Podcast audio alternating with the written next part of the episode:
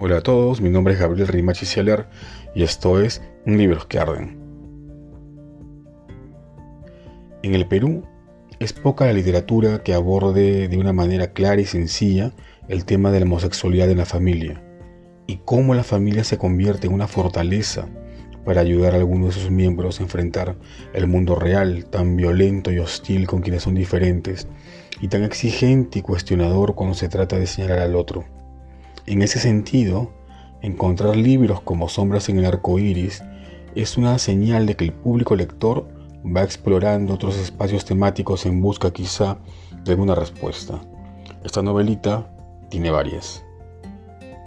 En esta historia, la Constanza tiene un hermano un poco mayor llamado Jerónimo, que es gay.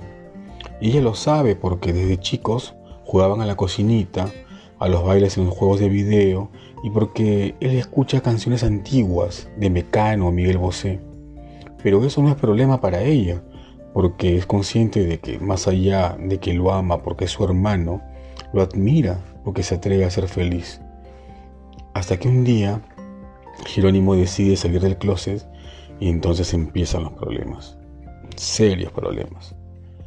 Sombras en el arco iris es una novela brevísima sobre el amor filial, el amor de pareja, el respeto y la adversidad, narrada desde la visión de una niña de 8 años que intenta comprender un mundo violento donde se exige respeto en el mundo virtual, pero se golpea y muy duro en el mundo real, muchas veces causando más daño del que se pueda creer, alcanzando a todos los miembros de la familia cuestionando incluso la propia felicidad.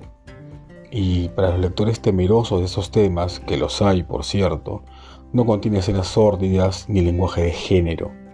Es una historia contada desde la voz de una niña que se pregunta por qué es tan difícil para su hermano, al que ama con todo su corazón, por qué es tan difícil para él ser feliz. En tiempos en que se reclama respeto por las decisiones que toman algunas personas, esta novela se presenta como un recurso para poder explicar a los chicos algo tan natural como el ser gay y lo difícil que resulta enfrentarse a un mundo que no solo los rechaza, sino que además los margina con violencia desde el colegio. Toda esta novela está ambientada en, el colegio, el, romance del hermano, la vida de la niña, la forma en que los compañeros del colegio los van señalando con el dedo, eh, van murmurando, va creciendo el rumor desmedidamente, eh, como suelen ser los rumores, y va a terminar eh, lacerando justo aquello que los personajes y nosotros mismos en algún momento decidimos cuidarnos, que es nuestra integridad emocional.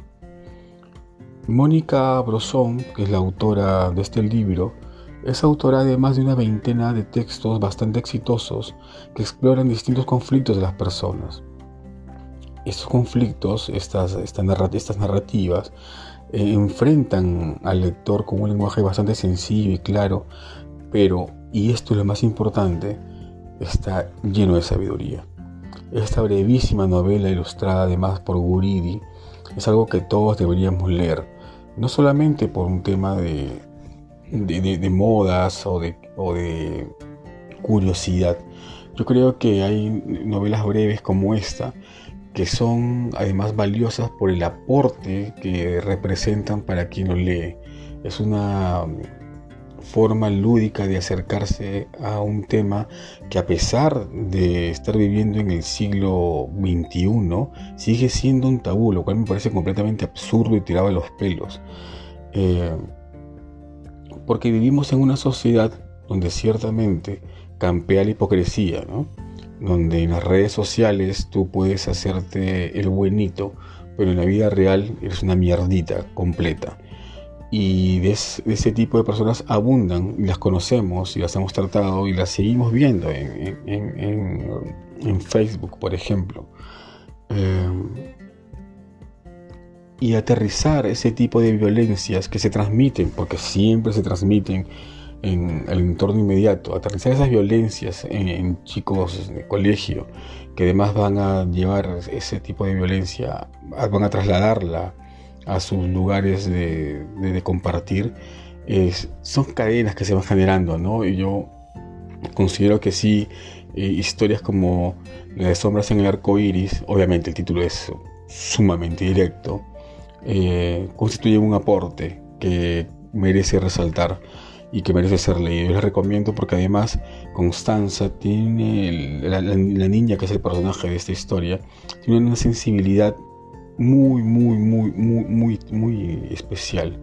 Y uno termina el libro con, con una mezcla entre emoción, tristeza y alegría.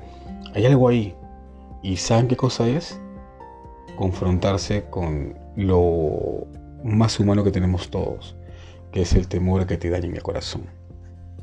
Recomendada.